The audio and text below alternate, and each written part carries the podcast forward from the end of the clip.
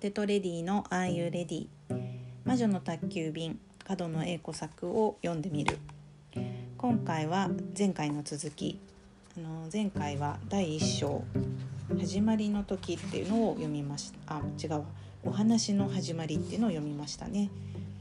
まだ全然導入のとこでしたが今回は第2章の危機独り立ちの時を迎えるっていう章を読んでみたいと思いますこの章はですねキキがあの自分が旅立つ日をこう決めてで旅立ちの準備だったりとかお母さんお父さんとの別れの挨拶したり、えーと、すごく心細いんだけどでも冒険にこれから行くワクワク感もあったりとかそういう雰囲気が満載のショーなので、えーとすごくなんかこう心躍るようなでもなんか切ないようななんか誰にでも覚えがあるようなその感覚をなんか思い出すなっていう章ですね。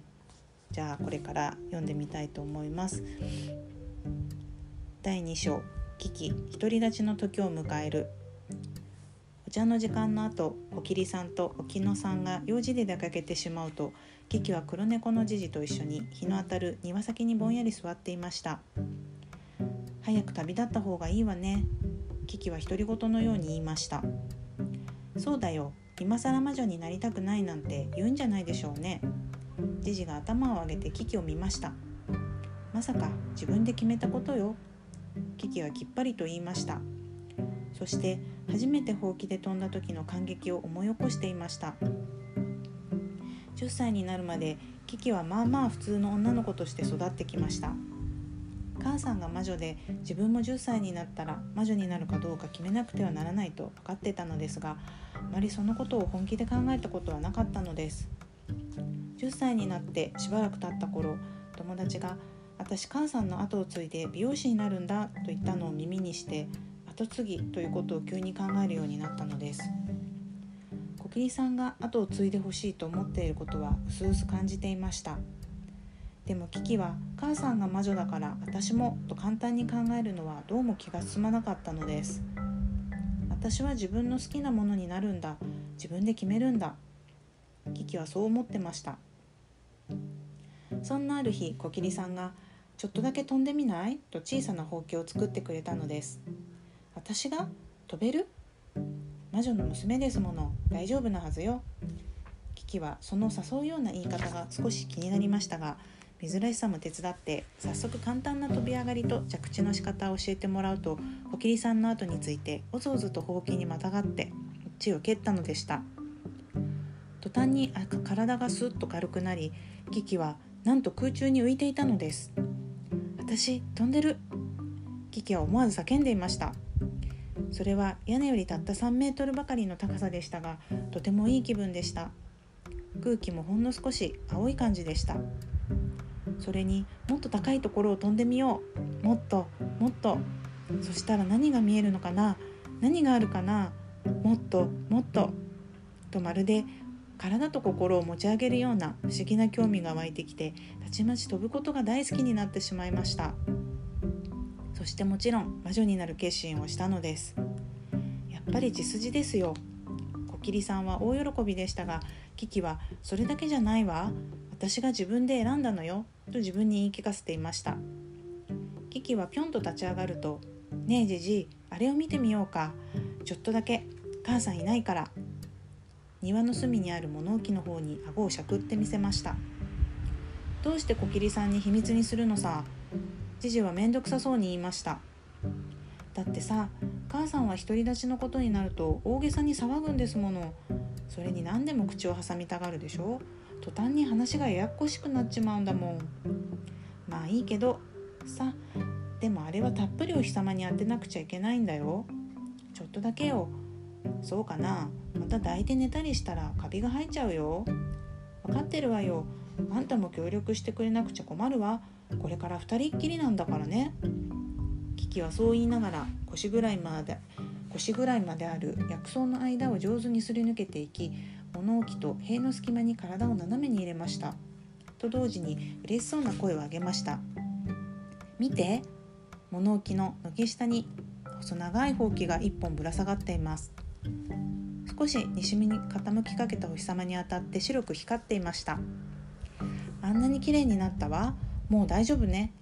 キキは思わずかすれた声を上げました。今度はうまくいったらしいね。キキの足元から顔を覗かせてジジも目を丸くして見上げています。ねえキキちょっとひとっ飛び試してみたら？いいお天気だしさ。ダメよ。キキは首を振りました。あの日までは使わないの。もうすぐよ。私はね何もかも新しくしていきたいのよ。洋服も靴もそれにほうきもね。生まれたての赤ちゃんみたいにさ母さんはすぐ古い血筋の魔女だもの。昔からのことは大切にしなくちゃ。って言うでしょ。でも私は私新しい魔女なんだから。じゃあ僕はどうやって新しくしたらいいんでしょうかね。ジジはちょっとすねてひげを震わせていました。大丈夫よ。きれいに毛をすいてあげます。ピカーッと光るまでね。出来たてのほやほやにしてあげるわよ。ふん。ジジは鼻を鳴らしました。出来たての猫なんてさお料理みたいに言わないでよ。独り立ちするのはキキだけじゃないんだから。そうでした。ごめん。キキは笑いをこらえてジジの目を覗きました。私たち出発する時どんな気分かしら。キキは泣くよ多分。やだ泣いたりなんてしないわよ。ところで一体いつにするつもりなの？ジジは改めて危機を見上げました。もういつでも出発できそうね。思い切って次の満月の日にしちゃおっか。え次の？そうあと5日。決めたらすぐっていうの気持ちいいじゃない。大騒ぎだねまたまた。今夜私父さんと母さんにきちんと言うわ。じじ私たちどんな街に行くのかしらね。キキはちょっぴり大人の気分で空の向こうを見上げました。どうなることやら心配だね。決めたらすぐの人だから。あらそう。私心配なんてしてないわ。心配は起きた時すればいいのよ。今は贈り物の蓋を開ける時みたいにワクワクしてるわ。弾んだ声で言うとキキは手を伸ばしてほうきをつっつきました。ほうきはうなずくようにプランプランと揺れました。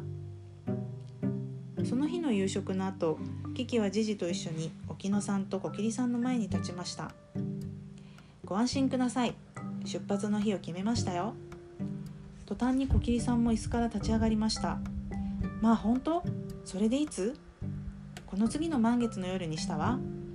コキリさんは慌てて壁の暦に目を走らせました。えあと5日しかないわよ。冗談じゃないわ。その後の満月のまで伸ばしなさいよ。キキは口を曲げて肩をすこめました。ほらね母さんの大騒ぎが始まったわ。私がグズグズしていると怒るしちゃんと決めると文句が出るんだから。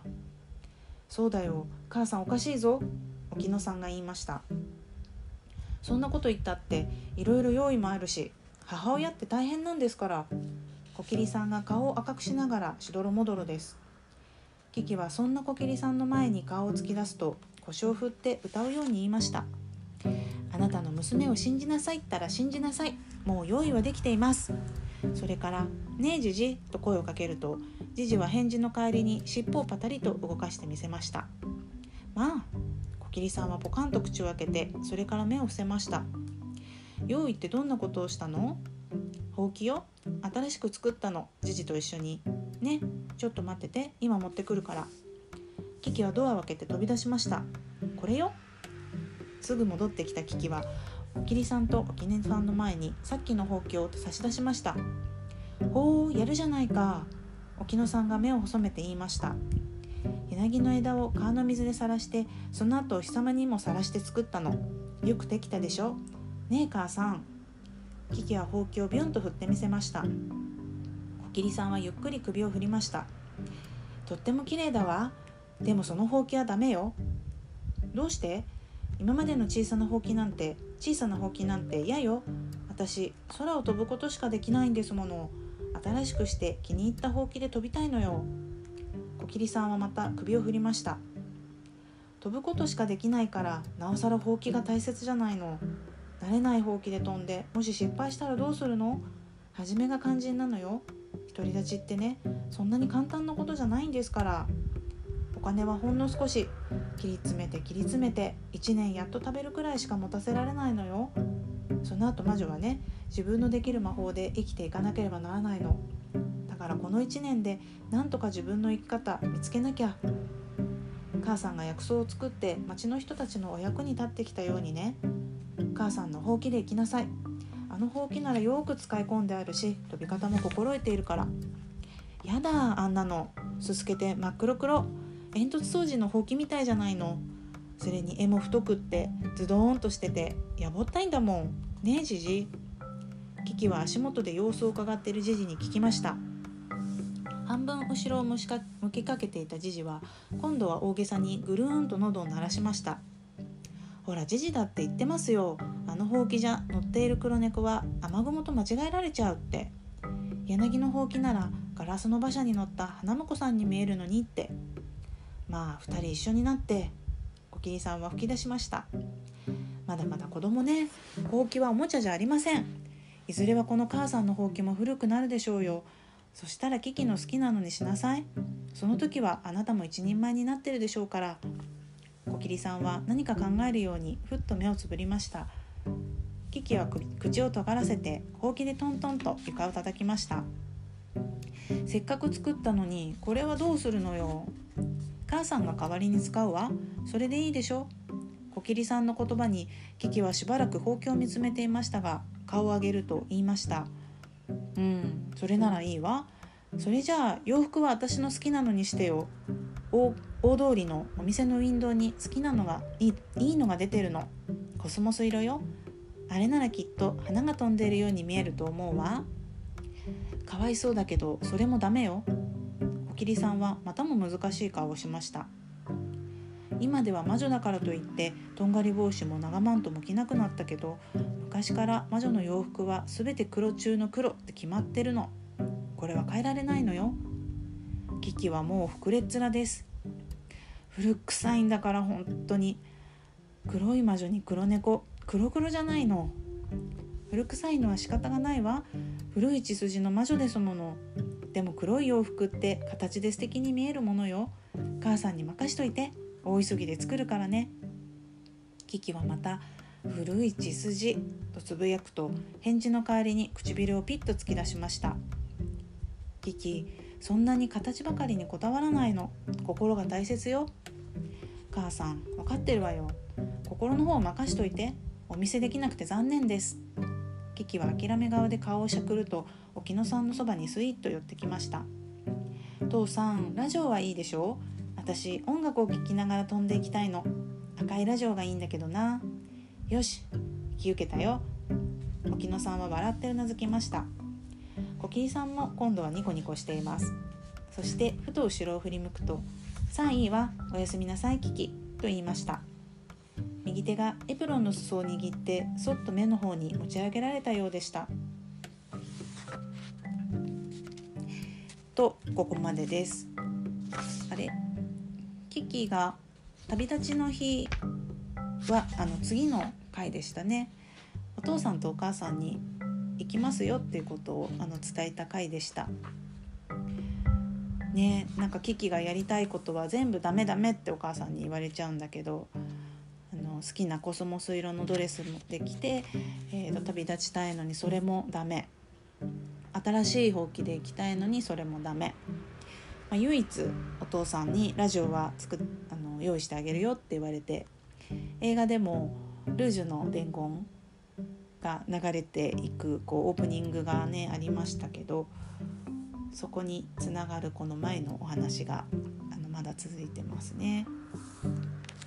ねなんか小木野さんとこのキキの何て言うかおてんばな感じのトークがとっても面白いですがでそれをえ、ー、とやれやれって感じで聞いてるジジも可愛いなと思いますね。